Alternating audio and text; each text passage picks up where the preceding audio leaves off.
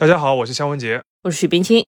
本期我们继续加道里家族的故事。上期讲了半天，其实只是比较简略的讲了这个家族在一九四九年之前，就是总计大概七十年的发家史。这里面包括如何摆脱沙逊家族的影响，自立门户，通过抄底上海的橡皮股票赚到第一桶金。然后这个家族再将资金分散到了像基建、地产、酒店这些对于沪港两地发展都很重要的投资方向上。最后形成了一个可观的财富积累。当然啊，受到二战的冲击，加道里家族也是元气大伤。家族的第二代的主心骨埃里加道里，他是在日军的囚禁当中去世的。然后战后上海的格局也十分的动荡，这让加道里家族决定收缩视野，回到生意起步的香港，以中华电力和大酒店集团这两个最重要的投资项目为筹码，希望能够东山再起。在一九四五年。加道里家族的大宅就是那个大理石宫，以及他的另一处住宅，分别成为了美军和英军的活动基地。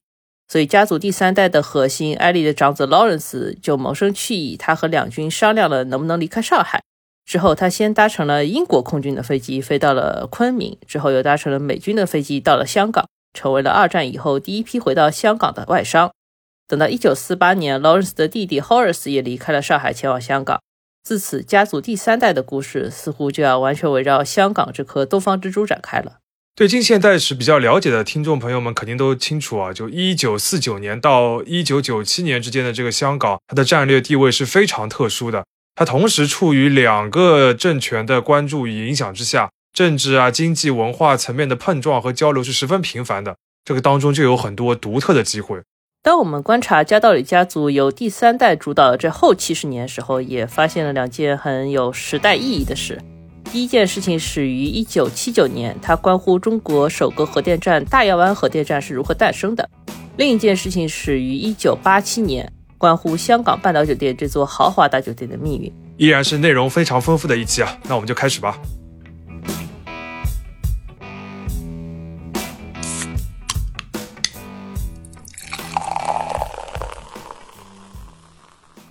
这里是商业就是这样。那在介绍大亚湾核电站的故事之前呢，我们可能还是要稍微说明一下，就是这个三代家道里的兄弟俩 Lawrence 和 Horace 在回到香港以后，各自都在忙什么？我记得上一期节目里面好像已经提到一点啊，就是 Horace 是不是去追求梦想搞农业去了？确实啊，因为二战之后的香港对于农业有一些现实的需求，当时的时局很动荡，香港本地的人口是严重的收缩。同时呢，连续多年都有大量涌入的新移民，政府就很迫切的需要创造一些能够让这些新移民自力更生的工作，否则这个社会的管理难度会更大。那就好理解了，因为开垦务农恰恰是大部分新移民都很熟悉也能做的工作。嗯，所以在一九五一年呢，Horace 就牵头成立了加道里农场，后来更名为加道里农业辅助会，开始在当时还比较荒凉的香港新界去推广农耕和养殖技术。他们给农民送了很多猪仔和耕牛，然后也支援了乡村的很多基础建设，还为这些项目提供了贷款。这个里面不光有慈善方面的考虑啊，也涉及到一些先进农业的探索。比如说，Horace 自己在这个辅助会里面就主导过一个实验农场，这个实验农场是依山开建的，非常野，而且这个连农场里面的猪食槽啊都是专门设计过的，就是希望让这个猪多运动，然后培育出更健康的后代。那直到一九九五年，整个新界的城市化水平也已经很高了，这个辅助会才转型成为一个教育性质的家道里农园及植物园。这个猪食草有点意思，看得出来，Horace 这个人是真的很喜欢钻研农业的生产，和某位买了个大农场却只会炫耀兰博基尼拖拉机的英国大猩猩完全不一样。呃，因为 Horace 没有后人，而且他回港之后，大部分精力都放在了农业辅助会这边，所以关于他呢，我们就说这么多。之后呢，主要讲他哥哥 Lawrence。实际上，Lawrence 回港之后，明显是更忙的。他是在1947年参加了香港的房屋及城市规划小组，帮助当时从英国来的一位城市规划家叫艾伯克隆来制定香港的重建规划。当时还有一些流动到香港的华商和洋商也来寻求这位家道里的帮助。其中呢，有一位企业家是上海纺织业大厂身心衣厂的副厂长，叫王云成。王云成还有个身份是荣毅人的姐夫啊。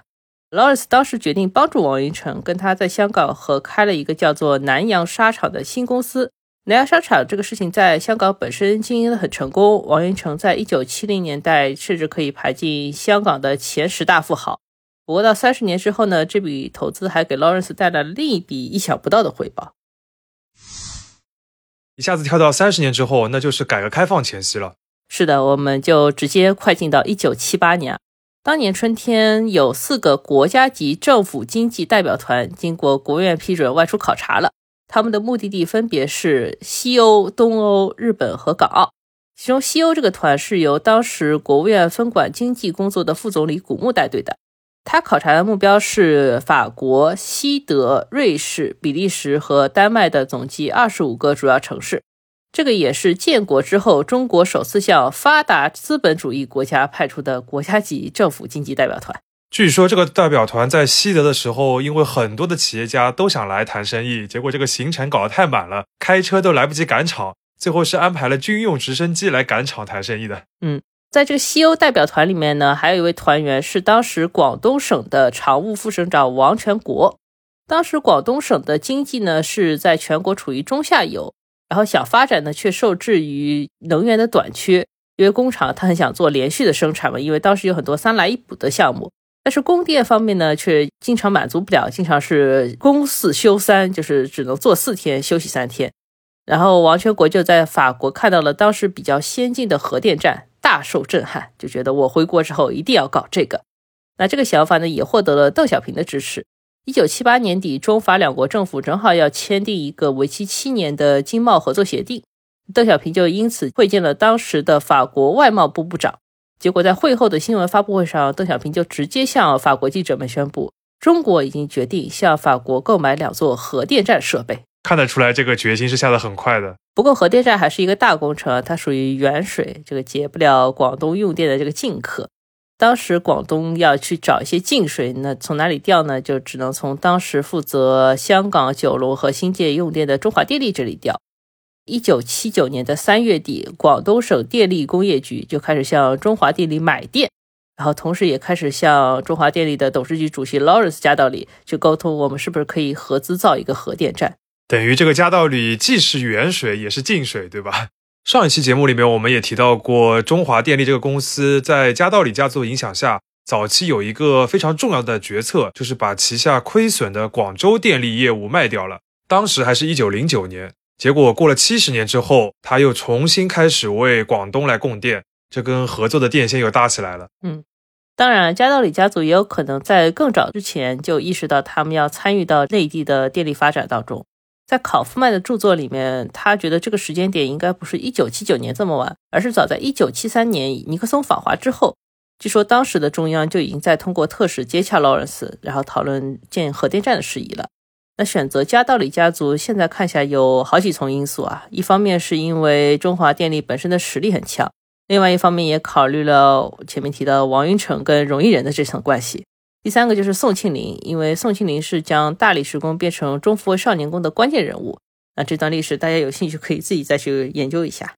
而在一九七三年和一九七九年之间，劳尔斯因为中华电力本身的业务扩张以及对于香港局势的长期关注。和当时的港英政府和英国政府也保持了比较密切的沟通。这沟通内容主要就集中在两个主题上，一个是香港的长期发展和定位问题，另外一个就是中英经贸往来的可能性。大家注意到了没有啊？等于在这个大变局的前夕，Lawrence 本人是变成了一个非常关键的节点，来自北京、香港、伦敦三地的这个震惊信息啊，都在他这里交汇流通。而他手里呢，又掌握着对香港和广东都至关重要的电力资源，还有大量的资金，而且这三方都还信任他的能力，允许他参与投资或是居中斡旋。是的，那等到一九七九年的五月，英国大选把玛格丽特·撒切尔推上了首相之位之后，这种交流就更加频繁了。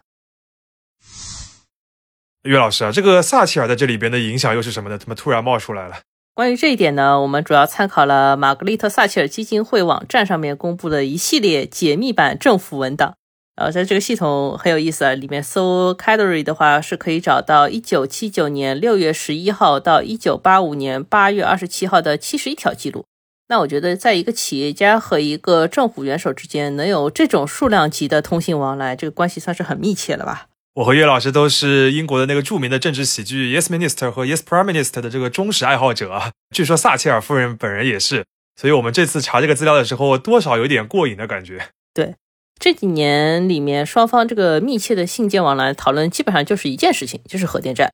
早期英方对这个项目的顾虑主要是两点，首先就是中国到底能不能下决心搞这个核电站。其次就是在法国已经抢占了这么明显的印象分的情况下，那英国能从里面抢多大的市场份额下来？那事后证明这两点顾虑都很有道理。这第一点就有点奇怪啊，就是领导人已经官宣了要搞核电站了，怎么他还在顾虑决心的问题？嗯，实际上确实在顾虑，因为这个核电站的项目到一九八零年底才形成了一份正式启动之前的所谓可行性研究报告。那在中方的部分呢？这个报告要获得国务院的批准才能走下一步。香港这边的劳尔斯就问当时的中方代表，就是王全国先生，这个报告什么时候能批下来啊？三个月行吗？那王全国不吭声。劳尔斯又问了，半年行吗？王全国还是不吭声，因为他心里没底。实际上呢，这个可行性报告在高层经历了非常充分，但是观点很不一致的讨论。呃，整个报告的审查会是拖到了一九八一年，有中央的十一个部委足足开了二十九天会来讨论，最后也没能统一意见。等到一九八二年，这个当时的计划委员会和水电部在不到一周的时间内，各自向国务院发了一个文来讨论核电站的问题。前者觉得是不宜开工，后者觉得应该开工，这个观点是截然相反的。直到一九八二年底，整个报告才得以通过。十一个部委开了二十九天会，看得出大家真的是各抒己见。嗯，那这里面其实有两个现实的问题，就是核电站的钱和技术从哪儿来？先说钱的部分，这其实是有一个很新颖的方案，还是由外国顾问提出来的，叫借贷建设，售电还钱。这借贷建设的意思就是说，整个项目总投资要四十亿美元，很高啊。但是它初期实际投入的资本金只有四亿，就是百分之十。那剩下的百分之九十呢，主要靠欧美银行的贷款来维持。在这四亿美金的资本金里面呢，中华电力是占股百分之二十五，它投入的是一亿美元的现金。那广东省电力局是占股百分之七十五，投入三亿，但是这个三亿呢，用的也是中国银行的贷款，相当于从头到尾中方只有贷款。所以当时国家纪委的这个投资项目表上，核电站的投资数额就是个零。也就是说，这个大洋湾核电站一开始真的真金白银往里边投钱进去的公司，只有中华电力一家啊，没错。所以说，这个大洋湾核电站就只能售电还钱。这个意思就是说，根据当时合资公司的约定，核电站生产出来大概七成的电力要卖回给香港，剩下三成呢就留给广东省所在这个南方电网。那这些电卖给香港的过程中呢，它会产生外汇，因为香港人是拿外汇给你结算的。那么这个外汇呢，正好用来还欧美银行的贷款。当时我国的外汇储备是非常非常低的，那么这个售电还钱的方法就完全绕开这个问题，它产生了外汇，可以用来还贷款。那个时候外汇真的是个非常要害的问题啊！我看到有人还想了一个更加形象的比喻，说这套策略叫做借钱买鸡，养鸡生蛋。卖蛋还钱，还有钱花。哎，这个拿鸡和蛋做比喻真的是很直白了。那总体来说，就是钱的来源就这么想方设法解决了。那就拿了钱以后，又牵涉到买谁的技术的问题。直到一九八三年呢，中方都是跟邓小平先生当时是一样的，倾向于在核电站这个方面呢全面采用法国技术。但是就像我们前面说的，那加道里家族作为中华电力的股东以及撒切尔的密友。在这个项目中，又是一个实际的出资方，还是未来的客户，所以他肯定要想尽办法去争取英国方面的权益，然后至少让这个项目中出现英国的设备订单。所以到一九八四年，时任国家水电部核电局局长的潘彦生又主导了一次合资公司内部的谈判，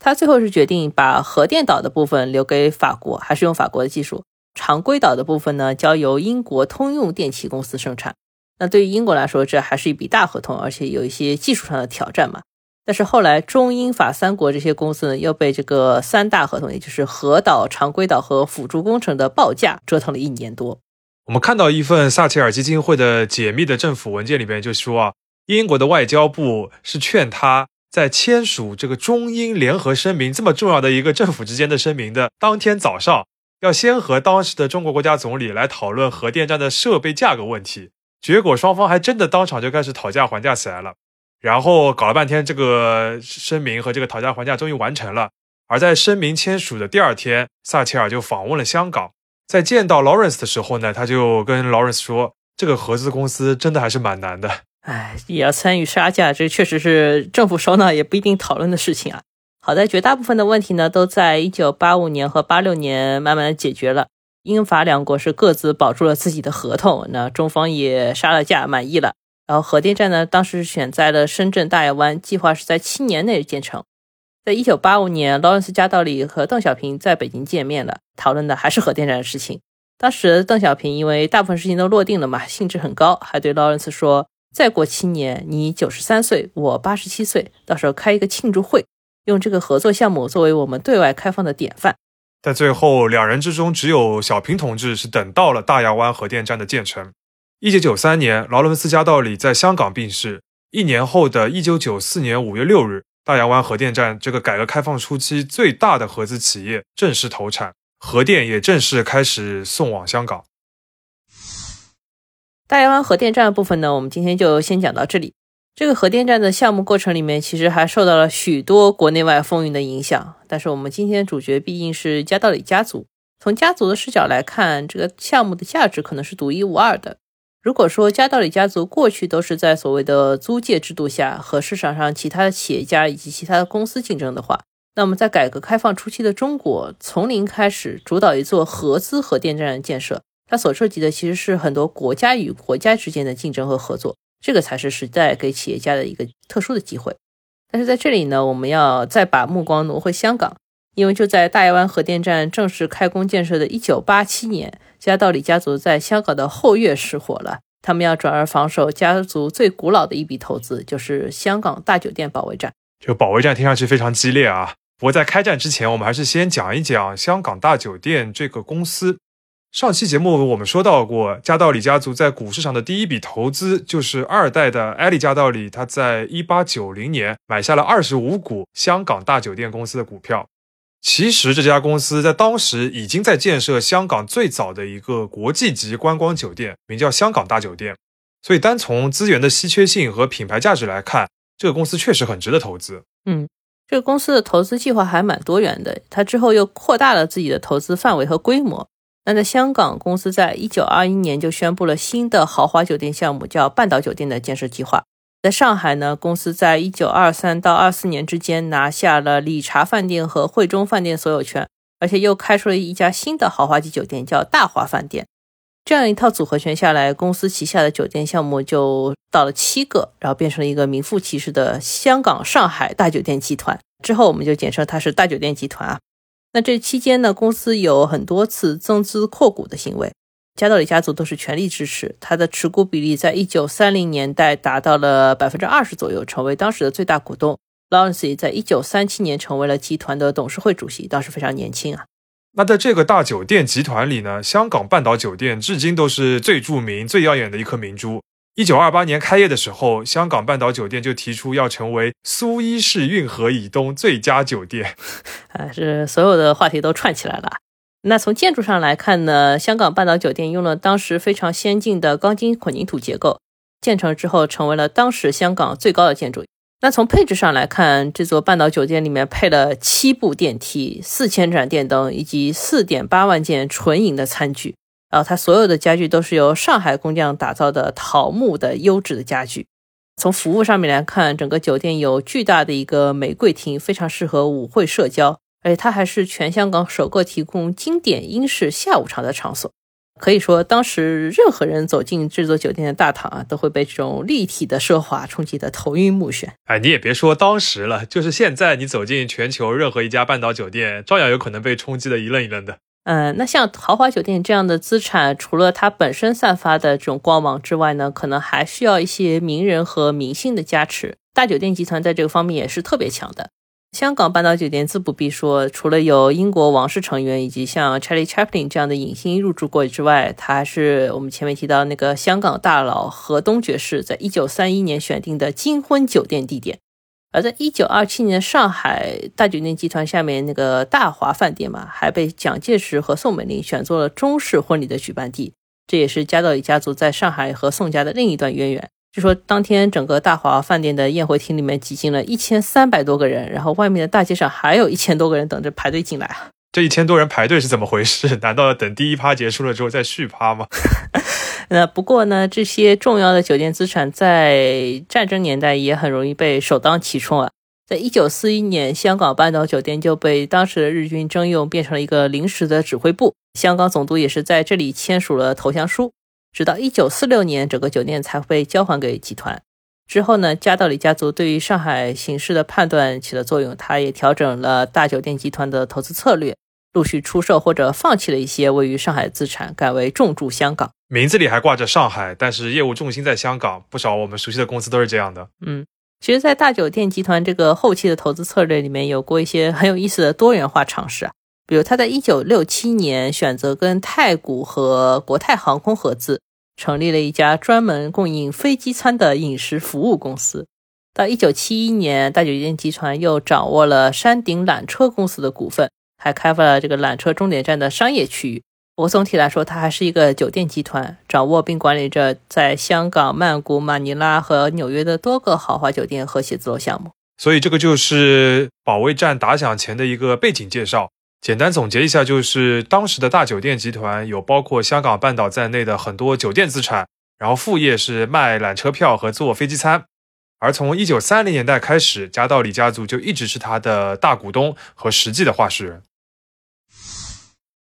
前面说的这个背景里面，其实有一处地方不是太准确，就是加道里家族这个大股东地位其实有些变化。因为在一九七七年，香港的华商富豪梁氏家族成为了大酒店集团的新晋大股东，然后由他们家族的二代梁仲豪进入了董事局。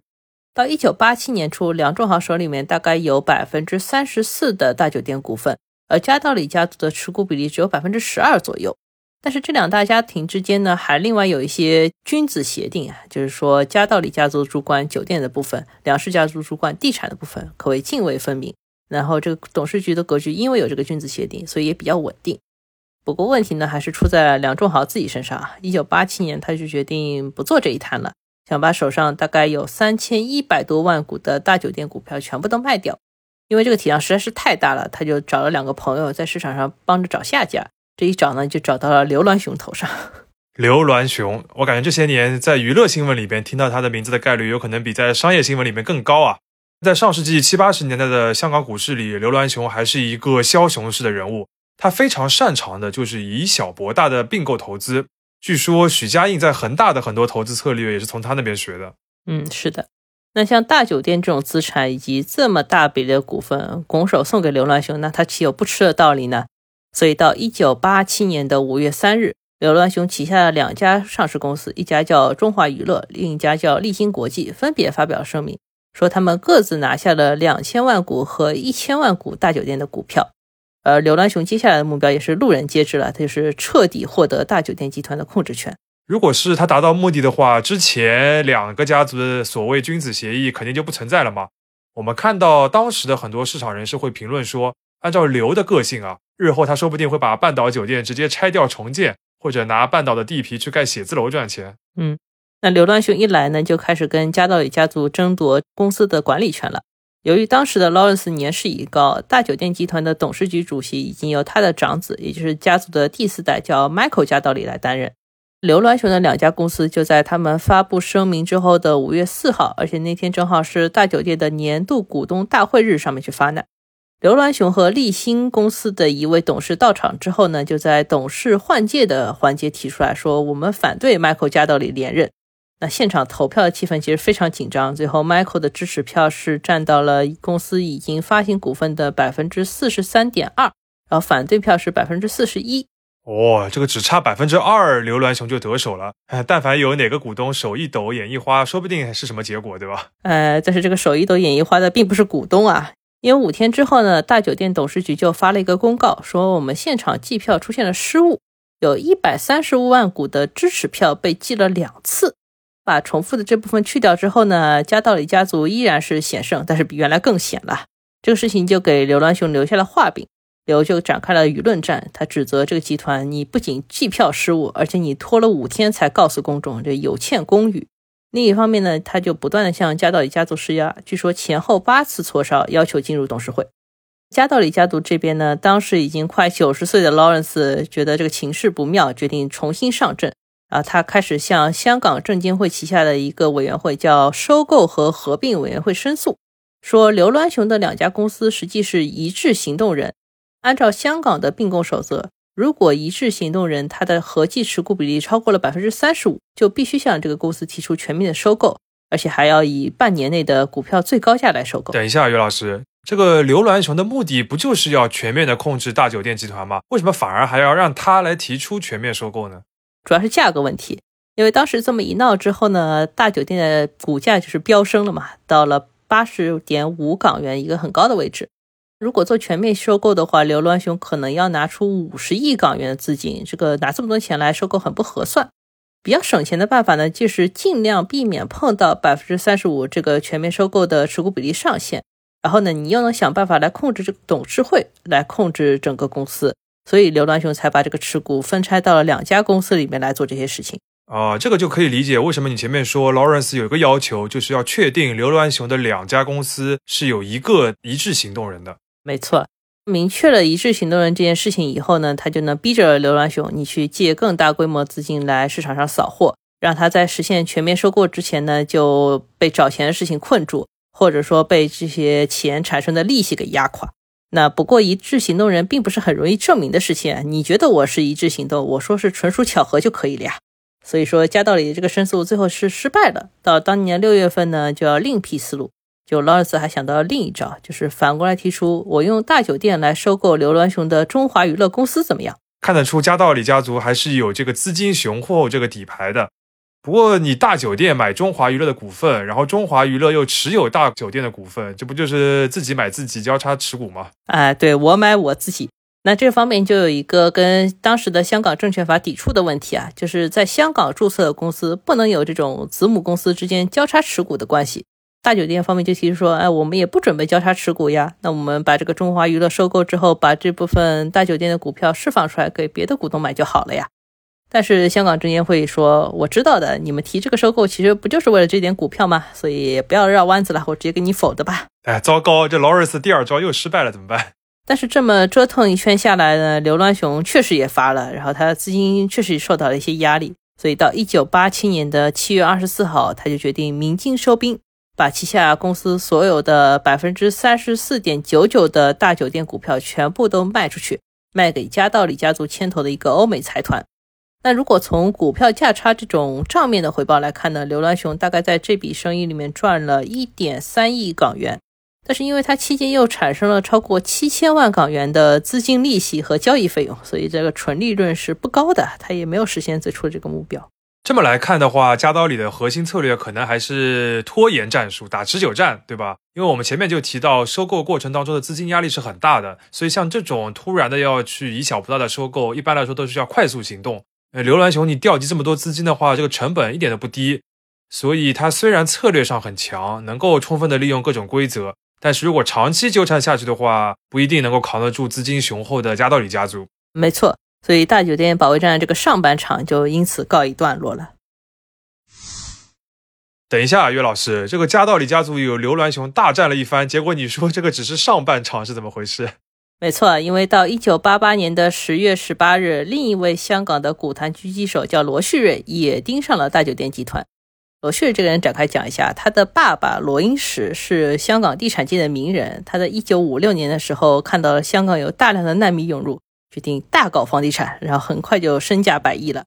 罗英石有六个儿子，这个罗旭瑞是老二，他们家老四可能听众们会比较熟悉啊，他是瑞安集团和中国新天地的创始人罗康瑞。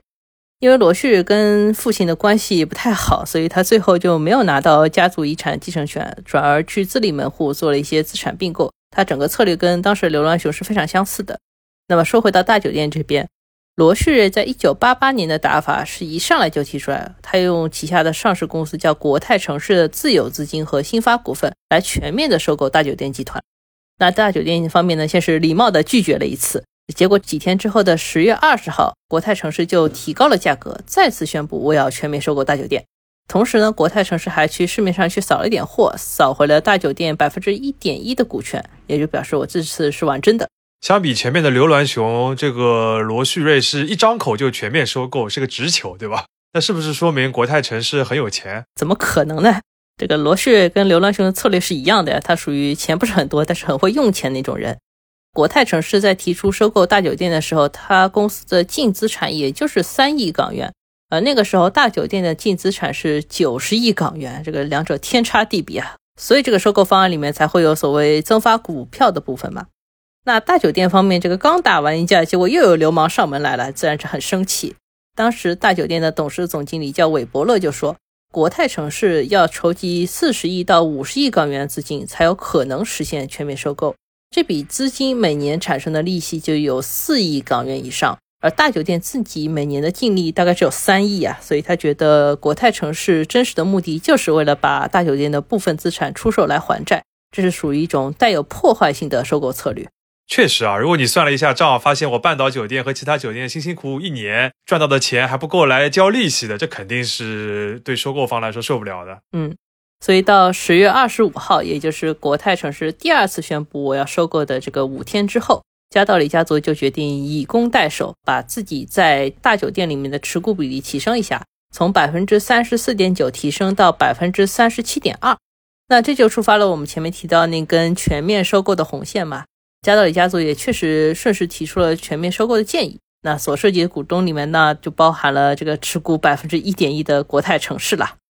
眼见加道里家族的持股比例升到了绝对多数，国泰城市就觉得说，那我成功机会不会太大了。但是他还是在十月二十六号又加价了一次，第三次提出了全面收购。当然，这个收购计划还是被加道里家族断然拒绝。最后，双方是拖到了一九八八年的十一月十九号。国泰城市决定放弃整个收购策略，那加道里家族也是借着这个全面收购的机会，把手里的持股比例增持到了百分之六十八点八的这么一个高位。我们回顾一下，从一八九零年二代加道里小规模的投资这个二十五股香港大酒店集团的这个股票，到一九八八年的绝对比例的这个持股，加道里家族是花了接近一百年的时间。才在这个上下半场的保卫战的这个刺激当中，把大酒店集团变成了一个自家的家族产业。但是说到这里的话，我们就有一个核心的问题啊，就是为什么那个时候的大酒店集团这么招人惦记，对吧？连续两年被人家来提收购。我觉得一个核心原因是大酒店集团的很多酒店是自持开发的，它的资产很重，但是收入不是很高。那反映到股票市场上面来说，就是这个公司的股价不会很高。就跟它的资产价格出现一些倒挂，等于说你只要在二级市场动用比较少资金去买股票，就能控制住这个其实很有价值也很重的一部分资产，甚至你还可以掌握一个有很高历史声誉的品牌，何乐而不为呢？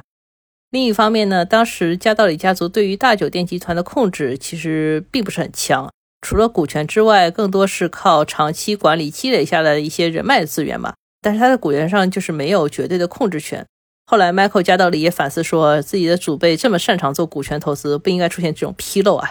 对于大酒店这个资产呢，他也确实很重视，所以在未来呢，他决定家族对于大酒店的持股比例都不会低于百分之五十，一直要保持一个绝对的控制权。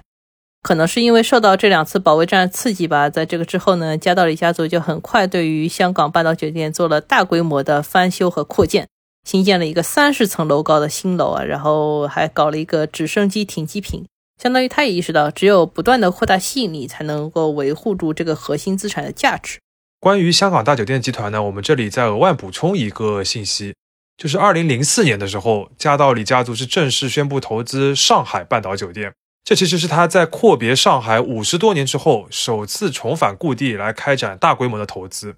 这座半岛酒店呢，它利用了外滩建筑群中最古老的一部分，就是租界时期最早落定的英国领事馆的这个建筑。而埃利加道里在一百四十年前来上海工作的时候，这两栋小楼就已经在建设和使用当中了。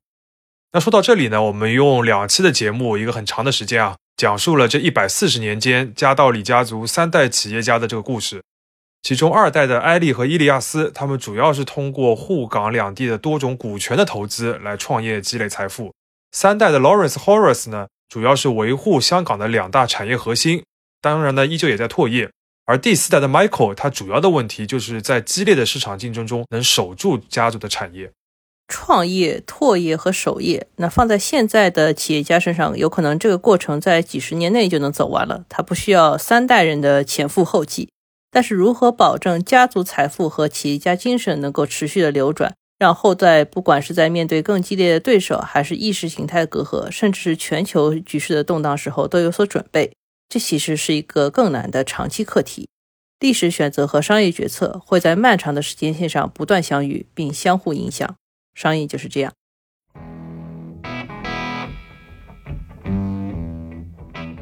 感谢收听这一期的《商业就是这样》。你可以在苹果播客、小宇宙、喜马拉雅、网易云音乐。QQ 音乐、荔枝等平台收听我们的节目，微信公众号“第一财经 eMagazine” 也会推送每期节目的内容。如果喜欢我们，欢迎你在苹果播客给我们五星好评，并期待你在各个平台与我们交流。尤其欢迎分享你感兴趣的话题。下期见。